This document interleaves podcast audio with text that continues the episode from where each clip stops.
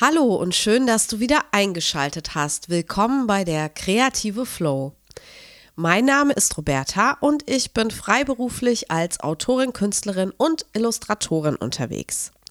Heute spreche ich mit dem Schauspieler Johann von Bülow.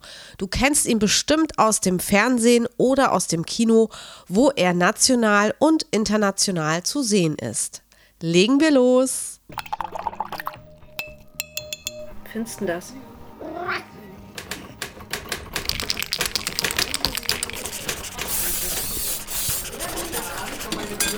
Der kreative Flow, ein Podcast für Kreativschaffende von Roberta Bergmann. Noch jemand Stifte? Johann von Bülow wurde 1972 in München geboren und neben seiner Arbeit für Fernseh- und Filmproduktion ist er auch Theaterschauspieler, Hörbuchsprecher und seit diesem Jahr Buchautor.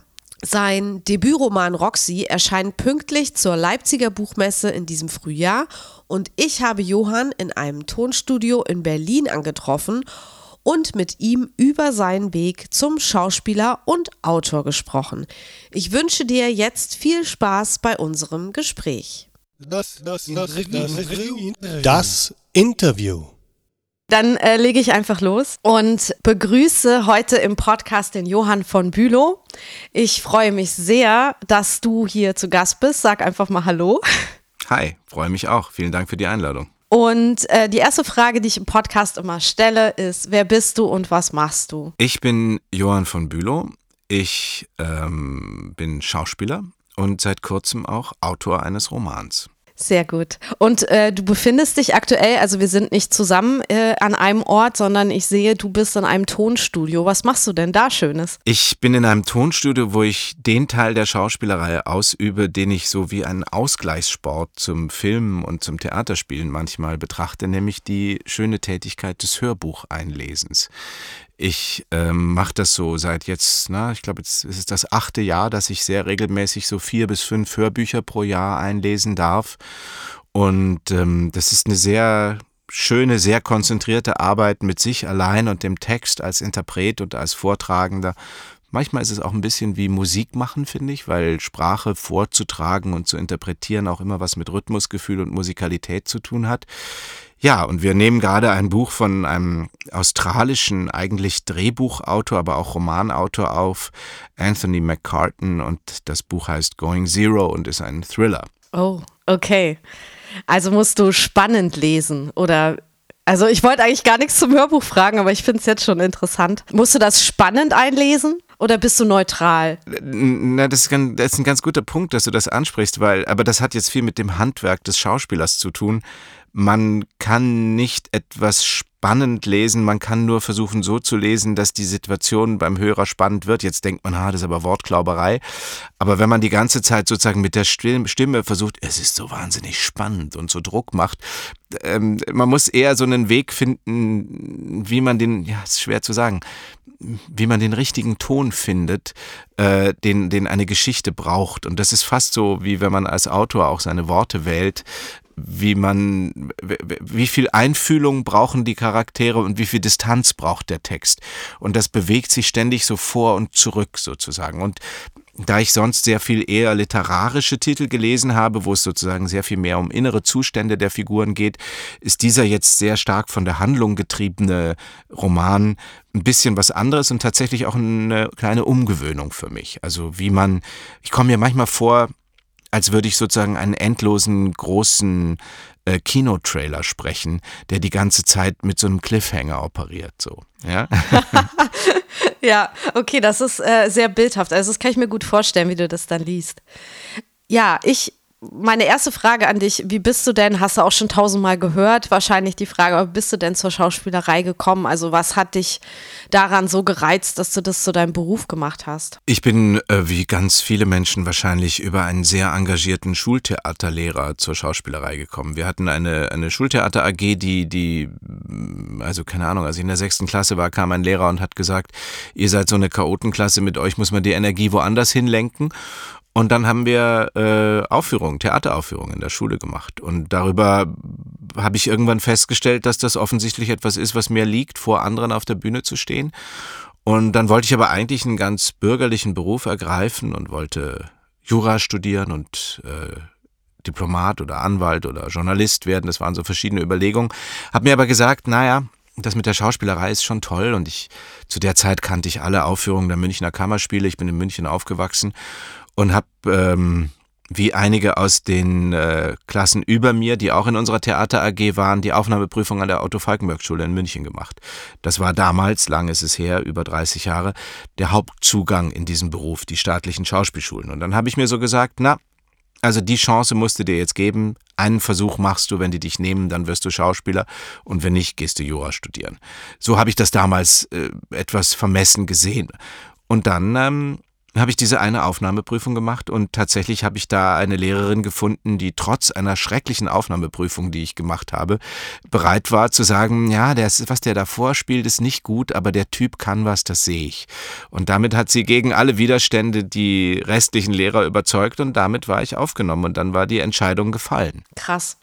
Ja, ist ja selten, dass man, also beim ersten Mal gleich genommen wird. Da kennt man ja ganz andere Geschichten. Ist absolut selten, aber es ist tatsächlich auch, glaube ich, großes Glück, dass diese Person an diesem Tag meine Prüferin gewesen ist. Also, wo ich auch manchmal hinterher denke, was für Zufälle das Leben so bereithält, ja.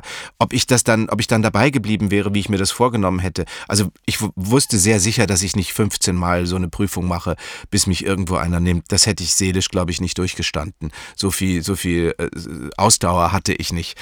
Aber ob ich wirklich dann gesagt hätte, okay, das war's, ich habe meinen Versuch gehabt, jetzt ergreife ich einen bürgerlichen Beruf, das lässt sich natürlich im Nachhinein ungeheuer schwer sagen. Aber so habe ich es damals gesehen und ich glaube wirklich, wäre ich auf jemand anderen getroffen, dann wäre ich vielleicht nicht Schauspieler geworden. Wie alt warst du da? 19, noch während dem Abitur. Also es war das Lustige, weil ich, die Prüfung war im Februar, März und im Mai habe ich Abitur geschrieben. Ich hatte also schon im März, noch bevor ich mein Abitur geschrieben habe, sozusagen die Zusage für die Falkenberg-Schule in der Hand. Und viele meiner Klassenkameraden sagten dann so, oh, du brauchst jetzt ja nicht mehr dich anstrengen, ist ja egal, brauchst kein Abitur. Und dann habe ich aber doch, habe ich gesagt, nee, ich ziehe das jetzt durch, wer weiß. Hab ähm, dann noch das Abi so gut wie möglich fertig gemacht. Und äh, weil ich auch immer gedacht habe, wer weiß, vielleicht fliegst du ja auch wieder raus auf der Schauspielschule. Das sind so unwägbare, viele kleine Abzweigungen, die so ein Kreativberuf nimmt. Es ist manchmal eher ein Wunder, wenn man zurückguckt, dass das alles überhaupt gut gegangen ist. Ja, und äh, ja, das kann ich sehr gut nachvollziehen, weil ich ja auch so einen Weg hinter mir habe. Und ich bin zum Beispiel, ich weiß gar nicht, wie viel Mal abgelehnt worden vor meinem Designstudium. Da muss man ja auch eine Eignungsprüfung machen. Aber es waren schon auch ein paar Schulen.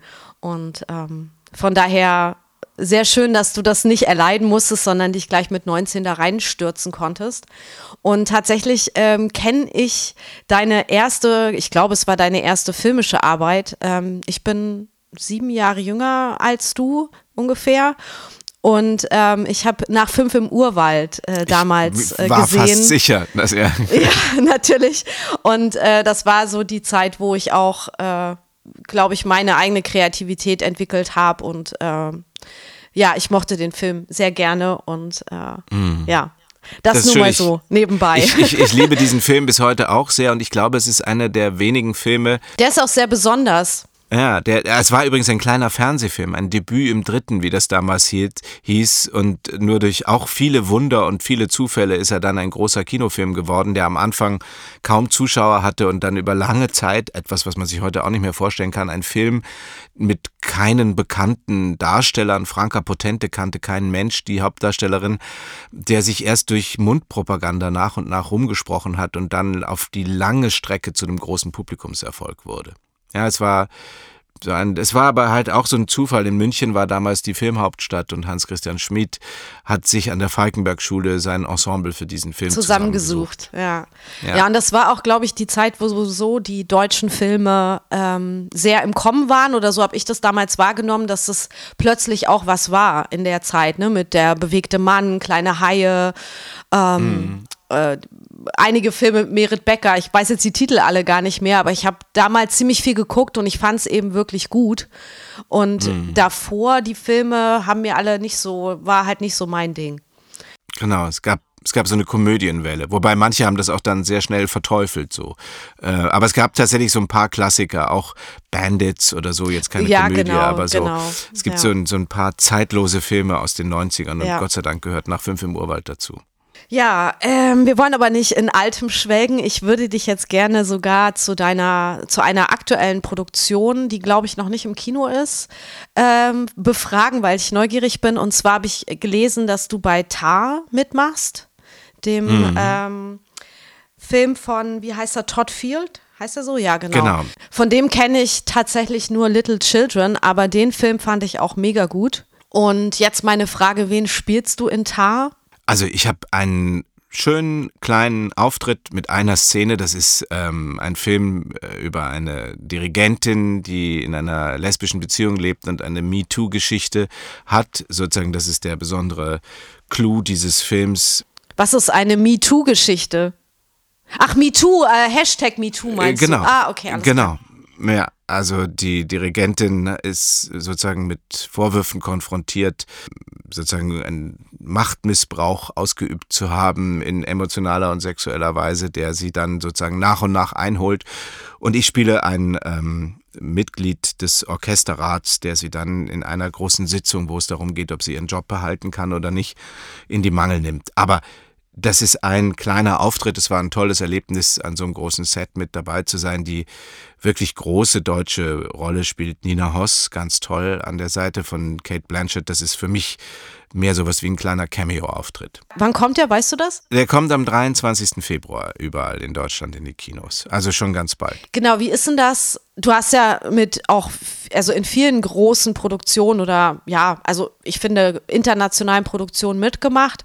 Läuft das ganz normal über ein Casting? Wie kommt man da rein? Bei Tar, glaube ich, war das auch so eine Produktionsgeschichte, ne? Also die wird ja auch mitproduziert von einer deutschen Produktionsfirma und dann hat man ja auch immer diese deutschen Schauspielerbeteiligungen oder wie läuft das? Kannst du so ein bisschen äh, erzählen? Es gibt ja inzwischen das so, wie wir uns auch hier sozusagen über unsere privaten Endgeräte so problemlos unterhalten können, das schöne Vehikel des E-Castings. Ah, das, das wusste ich auch nicht. Ja, ja, die bei den großen internationalen Produktionen ist es häufig so, dass du, ähm, ich nenne das manchmal so, da wird so per Schrot schießen, also es wird mal so ganz viel angefragt und ähm, ich war tatsächlich für Tar in ähm, Salzburg bei den Festspielen, aber um dort eine Produktion von Freunden anzugucken. Und meine Frau und ich waren da. Und dann hat sie ähm, meine Frau Kate Blanchett gegeben und ich habe in einem Hotelzimmer in äh, Arniv bei Salzburg haben wir diese kleine Szene da gespielt. Und ähm, dann hatte ich die Rolle so. Also in Amerika ist es noch viel selbstverständlicher diese E-Casting-Geschichte und ähm, aber zum Beispiel, als ich mit François Ozon äh, Franz gemacht habe, auch eine große internationale Produktion, vor fünf oder sechs Jahren ist das jetzt her, da haben wir ganz klassisch noch ein konventionelles Casting in Berlin gemacht. Und der zum Beispiel hat einen Film gesehen, den ich in Deutschland gemacht habe, im Labyrinth des Schweigens, ein Kinofilm, ähm, ein sehr schöner, von meinem Freund Giulio Ricciarelli. Und der lief in Frankreich und dann sagte François zu mir, als er zum Casting kam, ja, ich habe gerade ähm, euren Film gesehen und ich war so total Ah, überrascht. schön. Der François Ozon geht in Paris in unseren Film ins Kino. Das fand ich völlig unvorstellbar, dass das äh, überhaupt möglich ist. So. Es gibt also ganz unterschiedliche Zugänge in diese internationale Welt. Aber na, der normale Fall ist, man macht einfach ein Casting, so wie das immer ist Ja. bei uns Schauspielern. Ja, und manchmal hat man Glück und du hattest auf jeden Fall auch öfter Glück im Leben, hast du ja schon gesagt. Genau. Schaust du selber gern viele Serien und Kinofilme? Ich frage das deshalb, weil das manchmal so ist, wenn man selber mit dem Genre beschäftigt ist tagtäglich, dann will man ja irgendwann auch Ruhe davor haben. Oder bist du ein totaler Cineast und äh, Kinogänger, Seriengucker? Du spielst ja auch in vielen Serien mit. Also ich glaube, ich bin wie alle Menschen von dem schieren Überangebot an, an Inhalten total überfordert. Ich glaube, keinem Menschen, der im Moment äh, lebt, geht es nicht so, dass man sich manchmal denkt, so, wow, wie soll man das alles noch wahrnehmen? Also ich weiß nicht, wie viele verschiedene Streamer-Abos ich abgeschlossen habe, nur um die Möglichkeit zu haben, wann immer was läuft, was wichtig und interessant ist, das gucken zu können.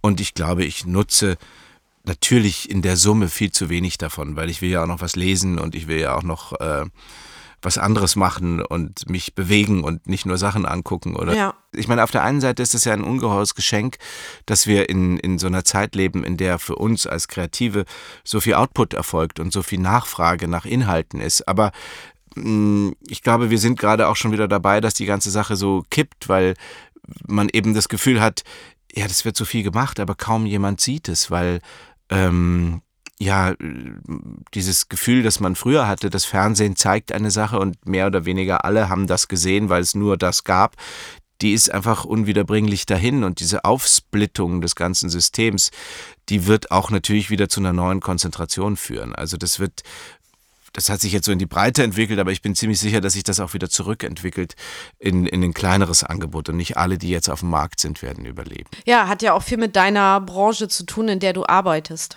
Würdest du dir gerne noch schauspielerisch irgendeinen Wunsch erfüllen? Also hast du noch ähm, Ideen, Wünsche, Visionen, was du gerne noch machen würdest?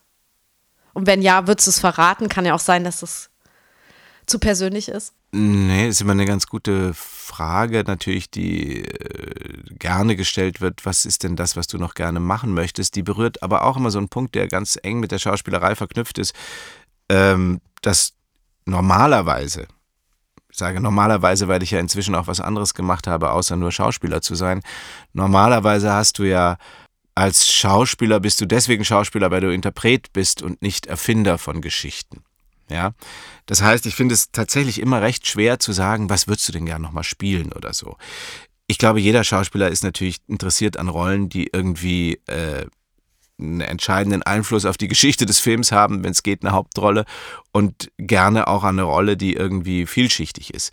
Und das berührt so den Punkt oder vielleicht den Bereich, in dem ich auch so arbeite, dieses Character-Lead-Fach, so, dass man sagt, das sind so jetzt nicht reine Heldenfiguren. Ich bin, glaube ich, nicht der typische knallharte Kommissar oder Actionheld. Da gibt es andere, die dafür besser geeignet sind was sozusagen den Nachteil hat, dass es dann einem manche große Rolle dadurch nicht äh, zur Verfügung steht, aber den Vorteil hat, dass man manchmal etwas komplexere und interessantere Figuren spielen darf.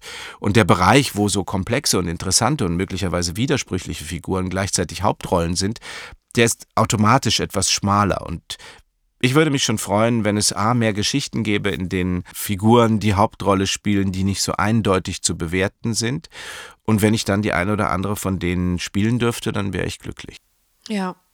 Ja, meine Frage bezog sich auch gar nicht so sehr, was du noch spielen willst, sondern also es war irgendwie auch weitergefasst, was, was dir noch künstlerisch, kreativ wichtig ist. Es kann ja auch sein, mit, äh, mit wem äh, du spielen willst oder ähm, ob du vielleicht was spielen willst, was du selber geschrieben hast. Da kommen wir ja auch gleich noch zu. Oder andere Wünsche, die vielleicht auch was mit deiner Kreativität zu tun haben, aber gar nichts mit der Schauspielerei. Also, aber ja, das ist ganz interessant. Also äh, so habe ich ich habe jetzt zunächst tatsächlich äh, ganz naiv an die sonst gestellte Frage, was für Rollen wollen Sie noch spielen? Äh, also zum Beispiel ganz klar. Was ungeheuer bereichernd ist, ich habe ja auch so eine Serie, die äh, in der ARD läuft, die heißt Parlement. Das ist eine deutsch-französische Produktion, da sind aber auch Italiener dabei und Engländer und ganz tolle Leute so eine internationale Produktion ist nicht nur, weil man dann an anderen Orten ist, schön, sondern es ist tatsächlich schön, weil die Zusammenarbeit mit Leuten, die eine andere Herkunft, eine andere Erfahrung mit Dingen haben, ist einfach toll, mit denen zusammenzuarbeiten. Egal, ob ich das, Bo das Boot gemacht habe, da waren wir Portugiesen, Italiener, Engländer, Deutsche, Tschechen, weil wir ganz viel in Tschechien gedreht haben. Ähm, internationale Produktionen sind nicht wegen dem fancy, du reist irgendwo hin Ding so toll, sondern weil es tatsächlich toll ist, mit Leuten aus anderen Nationen über die Kunst, über die Schauspielerei, über das Filmen verbunden zu sein. Davon würde ich gerne mehr machen, ist ja klar. Ich glaube aber, dass es sowieso unvermeidlich ist, dass wir ähm, noch viel stärker europäische Koproduktionen haben werden, in denen auch unterschiedliche Sprachen gesprochen werden oder alle zusammen Englisch sprechen. Da würde ich gerne viel oder bin ich guter Hoffnung, dass da noch viele interessante Sachen zu machen sind. Und natürlich, also Amerika ist das Land, wo die sozusagen die Möglichkeiten am unendlichsten sind, was das Filmemachen betrifft. Ähm, ich würde schon auch mal gerne eine richtig große amerikanische Produktion machen. Aber das sind Dinge, die passieren dir entweder von alleine irgendwann im Leben. Ich glaube, da darf man sich nicht, da darf man sein Herz nicht so dranhängen im Sinn von, oh, wenn ich das nicht schaffe, dann ist es ja ganz schlimm, sondern da bin ich ganz gelassen. Entweder das fügt sich und irgendwann kommt die richtige Sache und dann wird sie da sein. Und wenn nicht, dann ist es auch schön. So. Und was das selber Schaffen von Stoffen betrifft, dadurch, dass ich jetzt ja den Roman geschrieben habe, ist es schon so, dass sich nochmal ein bisschen mein Blickwinkel darauf verändert und etwas, was ich, was mich tatsächlich sozusagen als nächstes sehr reizen würde, wäre, mh, ein Drehbuch zu schreiben. Also so wie auch mein Kollege Florian David Fitz, der dann damals mit Vincent Wilmer seine eigene Gesch Geschichte geschrieben hat. Ähm, teilweise denke ich auch, ohne den Drehbuchautoren zu nahe treten zu wollen, dass das Drehbuchschreiben im Verhältnis zum Romanschreiben, na, ich will nicht sagen, eine leichte Übung ist, aber vielleicht nicht ganz so umfangreich und nicht ganz so fordernd ist, wobei das ja auch seine eigenen Gesetze hat. Aber ähm, es ist ähm, viel stärker geht es beim Drehbuchschreiben, glaube ich, ums Plotten und ums Charaktere schaffen, als jetzt, weil ja eben dieser ganze atmosphärische Teil, den man beim fiktionalen Schreiben hat, den macht ja sozusagen dann das, was der Film ausmacht, die Kamera, das, was gezeigt wird. Und da gilt ja dann eher die Regel, das sollte man gar nicht so detailliert beschreiben, wie das Set aussieht, weil das sollte man lieber denjenigen überlassen, die das dann nachher umsetzen. So. Und ähm, das Dialoge schreiben ist was, was mir, glaube ich, liegt und äh, wo ich auch durch meine Arbeit als Schauspieler, glaube ich, ein ganz gutes äh, auch Rhythmus und Sprachgefühl dafür habe. Und ja, das ist das, was mich reizen würde. Ich würde wirklich gerne, wenn möglich, auch mit jemand, der schon Erfahrung mit Drehbuchschreiben hat, in so einer Kooperation zusammenarbeiten. Das, ähm, ob sich das erfüll erfüllen wird, dieser Wunsch, das weiß ich noch nicht, aber wenn du so fragst, das ist eine meiner Vorstellungen so für die mittlere Zukunft. Ja. Ja, dann passt das ganz gut, wenn ich jetzt die nächste Frage zu deinem äh, Debütroman stelle. Und zwar, ähm, ja, kommt, erscheint ja jetzt äh, im Februar dein erstes, dein erster Roman und ich habe ihn fast zu Ende gelesen. Ich bin gerade an einer wichtigen Stelle im Buch. Ich äh, sag dir das, aber ich will ja nichts spoilern, deswegen sage ich das äh, dann danach gerne. Ähm, wie bist du denn auf diese Idee gekommen? Ist jetzt auch wieder so eine abgedroschene Frage. Vielleicht stelle ich sie auch noch um und äh, frage dich, wie kam es zu deinem ersten Buch? Also ist es überhaupt dein erstes Buch oder hast du schon du meinst, ich, Kurzgeschichten geschrieben? Ob da noch fünf oder? in der Schublade liegen? Nein, das ist, äh, ja, das genau. ist nein, nein, überhaupt nicht. Nein, tatsächlich durch das äh, Hörbuch machen kam das äh, dazu. Ich hatte äh, ein Hörbuch gemacht von einem Autor, der im Rowold Verlag erschienen ist und der Lektor hat mich nach dem Hörbuch angerufen und hat gesagt, er hätte die Geschichte noch mal ganz anders wahrgenommen durch die durch die äh, Interpretation des Vortrags. Und darüber sind wir ins Gespräch gekommen und irgendwann hat er mich gefragt, ob ich denn gerne selber was schreiben wollen würde. Und ich hatte erst so eine Haltung, dass ich dachte, ah, Michael Caine hat in einem Buch über Schauspielerei, der große englische Schauspieler, mal gesagt, suchen Sie sich kein Hobby, Sie werden dabei bleiben. Und ähm, das erschien mir immer sehr logisch. Ich habe immer sehr lange daran geglaubt, auch so als junger Schauspieler am Theater war mir immer klar, boah, die Kollegen, die dann so um die 50, also in dem Alter, in dem ich jetzt bin, sind, die dann Regie führen, na, das sind doch eigentlich wunderbare Schauspieler, warum werden sie jetzt mittelmäßige Regisseure? Und ich hatte große Angst, da... Ähm, mich auf was einzulassen, was ich vielleicht nicht bewältigen werde. Und dann hat mich aber doch diese Vorstellung gereizt und ich konnte nicht ganz widerstehen und habe auch manchmal so eine Haltung zu sagen, ach, wenn der glaubt, dass ich das kann, vielleicht kann ich das ja. Und dann habe ich ähm, irgendwann so einen Entwurf gemacht und so vier oder fünf Seiten geschrieben, die ich ihm und dem ähm, Verleger dann gezeigt habe. Und dann haben sie gesagt, oh ja, das würden wir gerne haben. Und auf diesen vier oder fünf Seiten war natürlich nicht alles, was jetzt in diesem Roman zu finden ist, schon drin, aber tatsächlich ist das sehr, sehr weitgehend äh, das, was jetzt der Roman ist. Also diese Kernidee, mhm. dass da ein Mann auf dem Weg nach Hause in seine frühere Heimatstadt ist, wo er die Beerdigung seines ehemals besten Freundes besucht und dass man sehr schnell versteht, diese Freundschaft muss irgendwann einen tiefen Riss gehabt haben und dass es dann darum geht, sich über diese Autofahrt und über diese ähm, Erinnerung an diesen Freund so ein Bild von diesen beiden ganz unterschiedlichen Männern zu bekommen, die so wie Feuer und Wasser sind. Das war von Anfang an eine Überlegung, von der ich wusste, darüber würde ich gerne was erzählen. Und ähm, dass es dann diese Frauenfigur gibt, die im letzten Drittel des Buches Caroline noch eine große Rolle spielt, das ist das Einzige, was ich ähm, zum Zeitpunkt, als ich das entworfen habe, irgendwie so von mir gewiesen habe, weil ich gedacht habe, ah, und dann ist eine Frau zwischen denen, das ist mir vielleicht ein bisschen zu naheliegend. Irgendwann habe ich beim Schreiben gemerkt, doch, das ist schon ganz wichtig, dass es diese Frauenfigur gibt, auch weil das sozusagen die ja, die Ebenen dieses Romans auf ganz vielfältige Weise reicher macht. So. Und natürlich eine wunderbare Möglichkeit ist, über zwei sehr unterschiedliche Männer zu erzählen, wenn sie den Umgang mit derselben Frau haben. Ja, ja, verstehe. Ähm, die Hauptfigur heißt ja äh, Marc Berger. Mhm. Wie viel Marc Berger steckt denn in Johann von Bülow? Weil man kommt halt nicht umhin, dass man da so einige Parallelen entdeckt. Einige, viele sogar eine Buchhändlerin, mit, mit der ich zusammengearbeitet habe bei einer Lesung, hat zu mir gesagt, Johann, wenn diese Frage kommt, sagst du immer, es ist alles genau so gewesen, es ist alles wahr. Das, da habe ich sehr lachen müssen. Nein, also ich finde diese Frage total naheliegend und auch völlig nachvollziehbar, wenn jemand Schauspieler ist und sozusagen in einem anderen Zusammenhang der Öffentlichkeit mit Gesicht und seinen Rollen bekannt und präsent ist, will man natürlich noch viel mehr als bei einem unbekannten Autor wissen. Ja, was davon bist denn jetzt du? Zunächst mal glaube ich, dass man immer nur aufrichtig und wahrhaftig von Dingen erzählen kann, die man kennt. Und ähm, natürlich habe ich mir anfangs Gedanken gemacht, ob ich das irgendwie besonders weit weg von mir ansiedeln muss, bis ich gemerkt habe, nein, das, der darf ruhig auch Schauspieler sein wie ich oder möchte Schauspieler werden. Und ich bin auch in München aufgewachsen und es gibt natürlich Parallelen zu meinem Leben. Und dennoch ist das Interessante, wenn man, wenn man sich einmal darauf einlässt, zu sagen, ähm, wie viel Nähe zu deinem eigenen Ich lässt du zu, dass man von da aus anfangen kann, in seiner Fantasie viel weiter zu gehen und Dinge zu verändern mhm. und zu vergrößern und zu spinnen und zu konstruieren, die natürlich nicht so stattgefunden haben. Lange Rede, kurzer Sinn die Welt, die in dem Roman beschrieben wird, die kenne ich. Ich kenne auch diese Welt von so sehr reichen Leuten und ich kenne auch diese Welt, mhm. ähm, natürlich diese Teenagerwelt, das ist ja meine Teenagerzeit so. Da gibt es das ein oder andere Erlebnis, was auch mehr oder weniger so ähnlich stattgefunden hat. Aber mir war ganz wichtig, dass das kein Roman wird, in dem ein Schauspieler einfach lustige Anekdötchen aus seinem Leben erzählt, sondern dass das eine konstruierte und geschaffene und erfundene Geschichte ist. Und das ist es auch geworden und darüber bin ich sehr glücklich, denn die Figuren, die ich mir da ausgedacht habe, die, die habe ich mir ausgedacht. Die sind sozusagen das Produkt meiner Fantasie.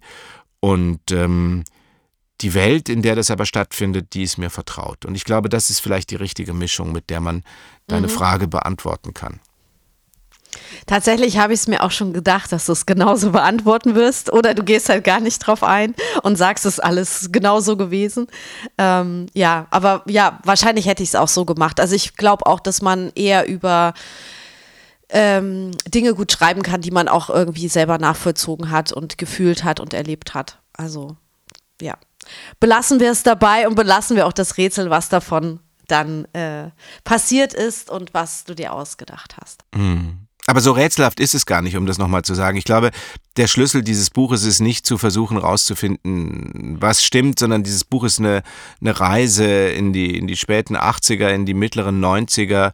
Ähm, das ist äh, ein Buch, in dem es um eine große Sommertour geht, um eine so große Sommerreise. Es geht ums Erwachsenwerden. Es geht darum, ob man derjenige sein muss, der man ist oder ob man noch jemand ganz anderes werden kann. Es geht darum, wie stark Identität äh, von Herkunft geprägt ist.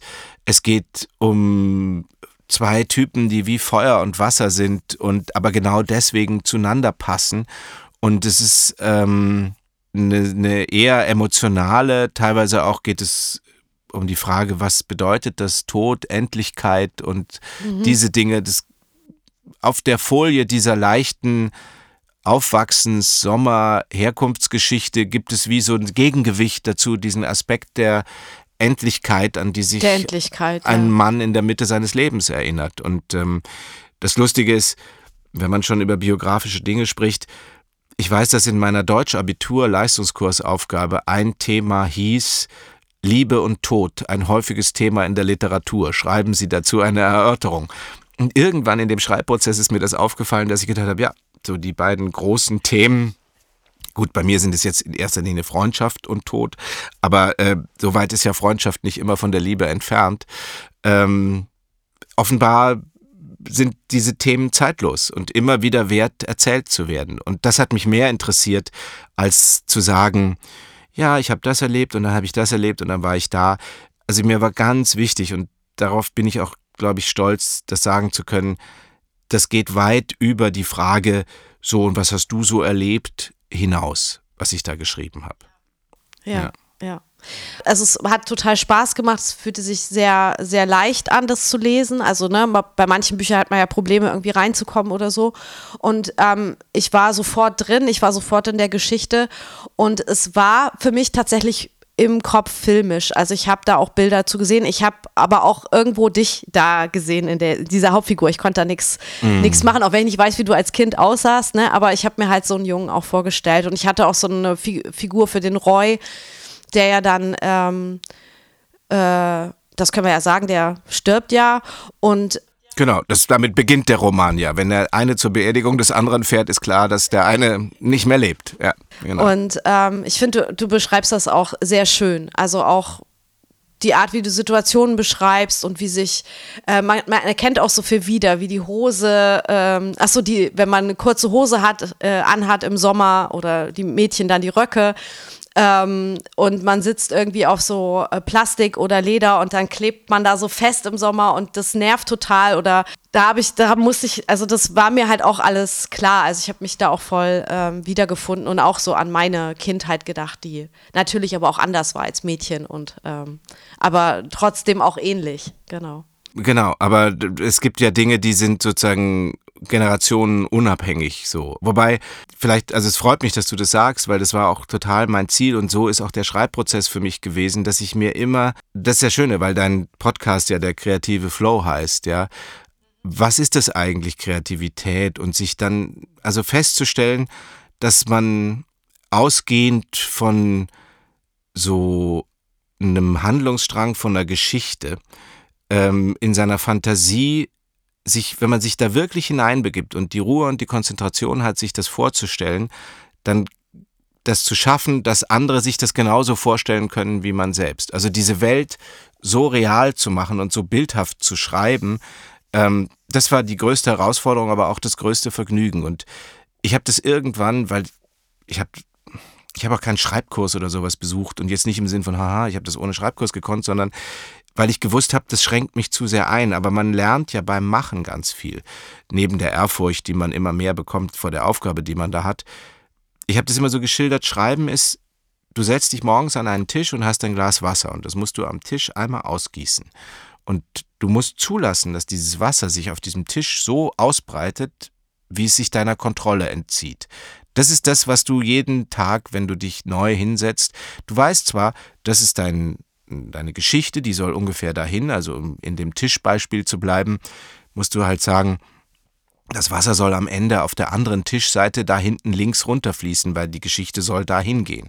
Wenn du aber gleich eine Kerbe in den Tisch reinmachst und hoffst, dass das Wasser schön brav diese Linie entlang fließt, dann wird nie, dann bist du zwar effizient, aber es wird nie was Interessantes passieren damit was Interessantes passiert, musst du zulassen, dass sich das Wasser in alle Richtungen ausbreitet. Und sich dem zu überantworten und das auszuhalten und sich das zu trauen und auch auszuhalten, dass an manchen Tagen dabei was weniger Interessantes rauskommt als an anderen.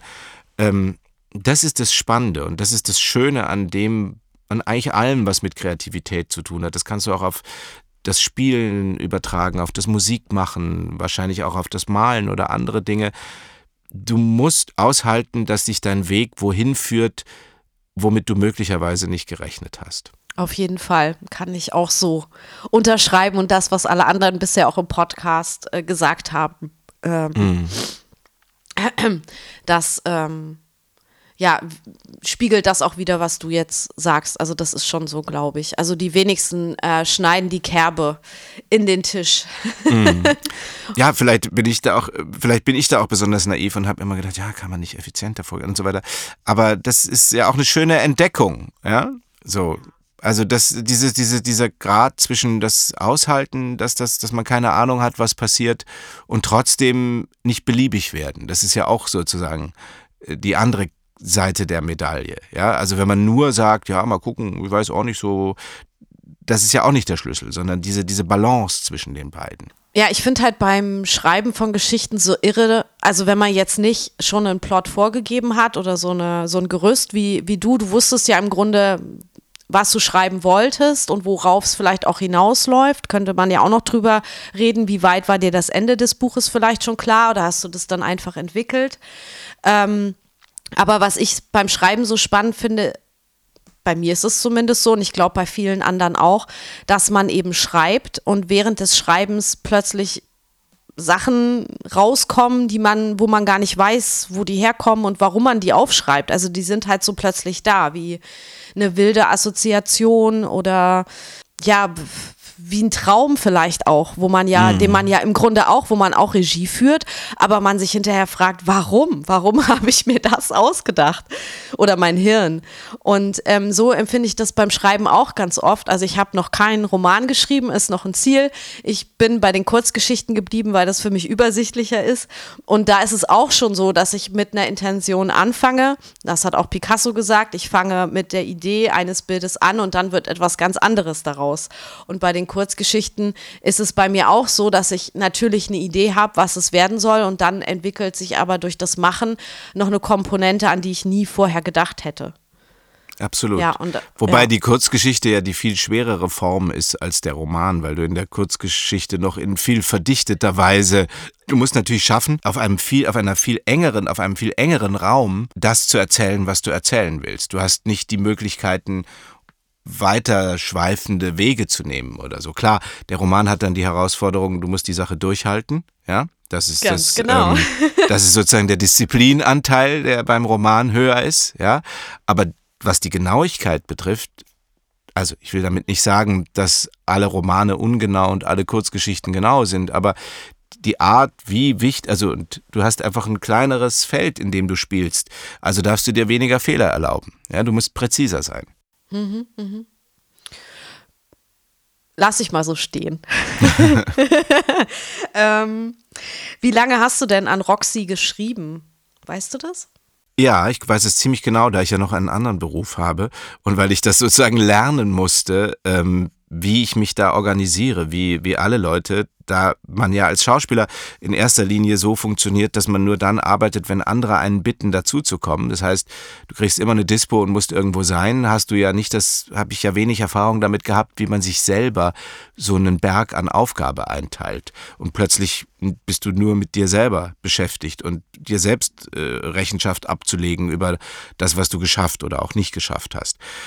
Und als die, als ich diesen, diesen Entwurf abgegeben habe beim Verlag und die gesagt haben, ja, das hätten wir gerne, dann habe ich gesagt, ich möchte gerne erstmal arbeiten ohne Vertrag. Ich habe mir also ausbedungen, dass ich die Möglichkeit habe, wenn das nicht so wird, wie ich mir das erhoffe, zu sagen, ohne jemanden verpflichtet zu sein oder irgendeinen Vorschuss zurückzahlen zu müssen, zu sagen, Leute, das ist doch keine gute Idee gewesen, ich mach's nicht. Und dann habe ich neben dem Drehen immer in den drehfreien Tagen versucht, mir eine Schreibroutine zurechtzulegen und das hat, wie man sich vorstellen kann, nur mäßig gut funktioniert. Ich habe aber dann doch insgesamt über ein Jahr, so vom Sommer 2020 bis Sommer 2021, immer mal wieder in Phasen so viel geschrieben, dass ich so um die 100 Seiten dann zusammen hatte. Die waren noch nicht in der Qualität, wie das jetzt ist am Schluss, aber zumindest war es dann schon so weit, dass ich gedacht habe, jetzt also jetzt aufgeben ist schlimmer als weitermachen, auch wenn ich inzwischen viel darüber gelernt hatte, welche Aufgabe ich mich da zu stellen hatte. Und dann habe ich einen Vertrag gemacht. Und dann bekam ich eine Riesenserie, die heißt jetzt die zweite Welle mit Caroline Schuch und äh, Ursula Strauß und ganz vielen tollen Kollegen, kommt im Herbst äh, im ZDF und Mediathek. Und ähm, war eigentlich dann nach den Sommerferien 21 von September bis Februar 22 habe ich überhaupt keine Chance gehabt zu schreiben. Und schwupps war ein halbes Jahr von dem Jahr, was ich noch hatte, bis zur Abgabe weg. Und dann es ist so wie bei allen Menschen, wenn die Zeit eng wird, dann musst du, äh, mhm. dann findest du deine Kraft so. Und dann hatte ich also noch von März und der Verlag war dann so großzügig, mir noch ein bisschen Verlängerung zu geben. Also wir haben so von März bis Oktober habe ich dann, haben wir dann so ausgemacht, das ist sozusagen das Zeitfenster, was ich jetzt noch kriege.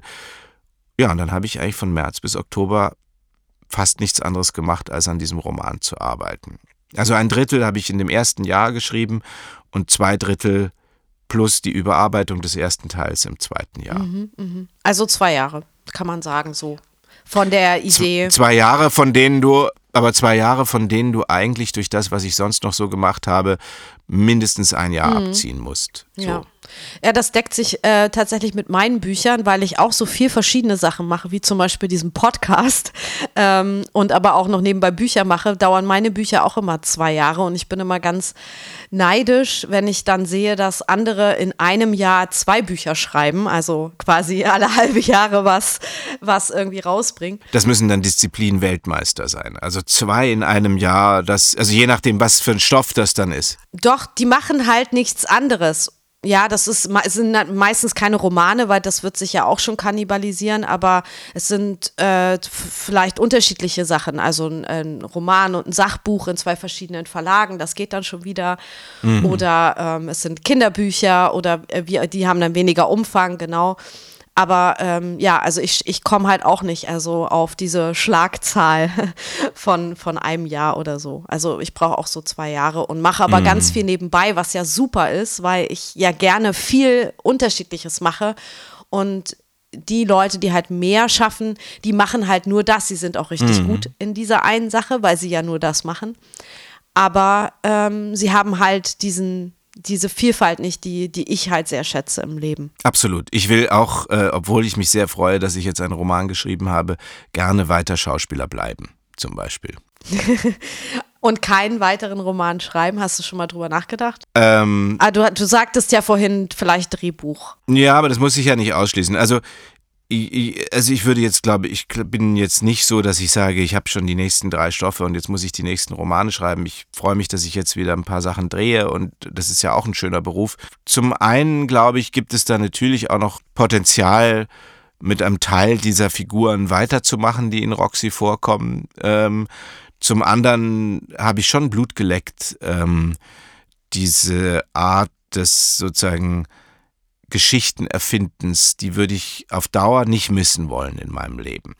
Aber ich glaube, es ist einfach zu früh, da jetzt so eine feste Aussage zu machen im Sinn von, ach klar, mache ich das nochmal oder auf keinen Fall. Die Tendenz geht aber eher schon in ja, das würde ich gern schon nochmal versuchen. Ja. Kommt aber auch sicher drauf an, wie die Leute das annehmen. Ja, wollte ich auch gerade sagen. Erstmal ist man sowieso nach dem Buch immer leer und sagt sich, oh, es war so anstrengend. Ich mache jetzt erstmal was anderes. Und wenn es dann erfolgreich ist, dann hat man ja auch einen ganz anderen Antrieb oder dann ergeben sich ja auch neue Sachen, wie es weitergehen kann. Genau. Genau, ich wollte dich da auch nicht unter Druck setzen. Nee, so habe ich das gar nicht empfunden. Aber lässt du ja auch nicht. Nee, nee, Genau. ja. Das Buch kommt ja, wie gesagt, im Februar jetzt raus. Das heißt, ähm, man wird dich ja wahrscheinlich dann auch auf der Leipziger Buchmesse antreffen, oder? Hast du schon mit dem Verlag gesprochen? Fährst du hin? Wirst du Genau, am, das Buch vorstellen? Am 27. April, also am ersten Tag von der Leipziger Buchmesse, bin ich da. Ich bin aber auch ähm, in einigen Städten und lese aus Roxy. Ich bin, wir haben in Berlin am 20. Februar die, die, die Buchvorstellung im äh, Pfefferberg-Theater und worüber ich mich wahnsinnig freue, ich bin in Bochum am Schauspielhaus in den Kammerspielen am 27. März. Da habe ich äh, vier Jahre groß gespielt. Das war mein letztes Festengagement in Bochum. Und ich habe seit Ewigkeiten nicht mehr auf dieser Bühne gestanden, auf der ich so viele Erinnerungen habe. Ich bin in München am 28. März im Volkstheater, natürlich in einem Roman, der zum großen Teil in München spielt. Ich bin in Karlsruhe, ich bin äh, noch in einigen anderen Orten. Ich bin in Hamburg im St. Pauli Theater am 3. März. Also wenn der eine oder andere Lust hat, das live sich anzuhören oder zu erleben, gibt es genügend Gelegenheiten. Sehr gut. Ja, wundervoll. Eigentlich ist das schon so ein Schlusswort, aber ich würde gern bestimmt noch eine Frage stellen, wenn du noch einen Moment hast. Ich äh, mache jetzt mal was ganz anderes. Also ähm, würde jetzt gerne noch eine ganz andere Frage stellen dir, um, um dich noch besser kennenzulernen. Wen würdest du denn gerne mal äh, treffen? Jetzt egal, ob der noch lebt oder schon tot ist und dich mit ihm oder ihr über dessen kreatives Leben austauschen? Also wem würdest du gerne mal so ein bisschen ausquetschen, vielleicht auch im, im Hinblick darauf, wer vielleicht ein Vorbild von dir ist oder war oder ja, es gibt ja so vielleicht Leute, die man toll findet und die man gerne mal treffen würde. Ja, Fällt dir da jemand ein? Mir ist jetzt komischerweise als du diese Frage gestellt hast, äh, Fritz Kortner eingefallen. Fritz Kortner, der ein ähm, großer Stummfilmschauspieler war und dann als jüdischer Schauspieler emigrieren musste aus Nazi-Deutschland und dann in dieses Land erstaunlich genug wieder zurückgekommen ist und als Regisseur eine große Karriere in der Nachkriegsbundesrepublik gemacht hat und der sicherlich aus heutiger Sicht ja, einen Theaterstil gepflegt hat, der, der aus heutiger Sicht gewöhnungsbedürftig ist, weil er uns relativ pathetisch erscheint, der aber für die Zeit, in der er tätig war, eher als besonders genau und sensibel erschien. Und der hat eine mhm. wunderbare Biografie geschrieben, Aller Tage Abend, die ich als junger Schauspieler auch mal geschenkt und bekommen und mit großer Begeisterung gelesen habe. Und ich glaube sehr an sozusagen mh, hm, diese Art Stabweitergabe, die es in unserer Welt gibt und besonders in diesem Handwerksberuf der Schauspielerei. Und Fritz Kortner ist auch jemand, über den existieren tausend Parodien und Leute, die den nachgemacht haben. Schon auf der Schauspielschule haben wir mit Lehrern gearbeitet, die noch mit Kortner gearbeitet haben. Die haben alle Kortner-Anekdoten erzählt und ähm, jeder konnte Kortner nachmachen ähm, und so, dass wir inzwischen auch Kortner nachmachen konnten, obwohl wir ihn gar nicht kannten. Ja, und der fällt mir komischerweise gerade ein. Also ich würde gerne ähm, mich mit Fritz Kortner, der glaube ich kurz nach meiner Geburt an Mitte der 70er Jahre gestorben ist, über sein Leben auf ganz vielfältige Weise als erst Schauspieler und dann großer Regisseur unterhalten. Das würde mich äh, wirklich interessieren. Schön. Vielen Dank, Johann. Dann würde ich sagen, wir haben es geschafft. Ich freue mich sehr, dass du bei der Kreative Flow zu Gast warst. Ich wünsche dir mega viel Erfolg mit dem Buch und mit deinen ganzen Serien und Filmen, die dieses Jahr noch kommen und die noch kommen werden. Und es hat mir total Spaß gemacht, mit, mich mit dir zu unterhalten. Dankeschön. Geht mir genauso. Danke, Roberta. Alles Gute, ja? Ja, tschüss. Ciao.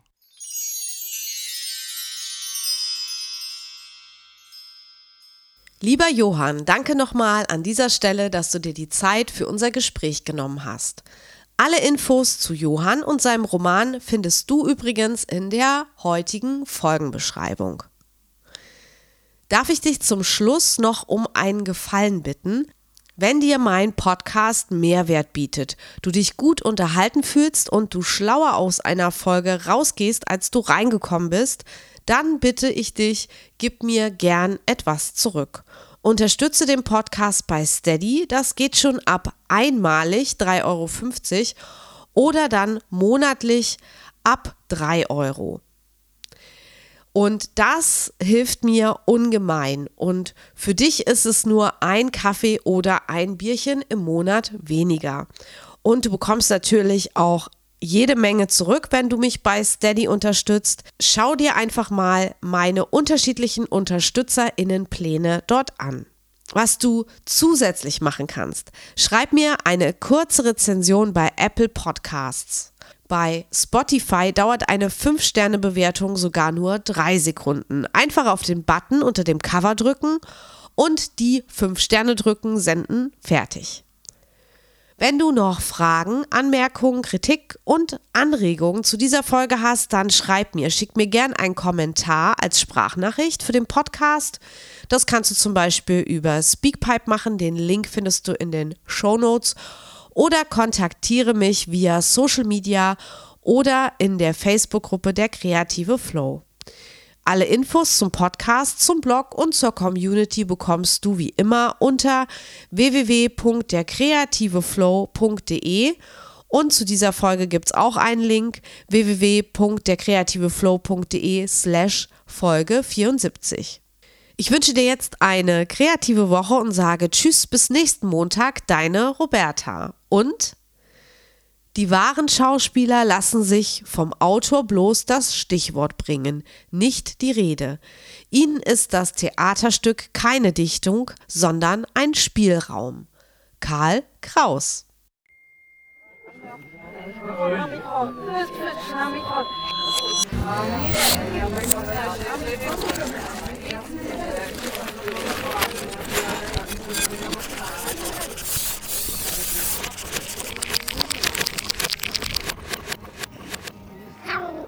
Sonst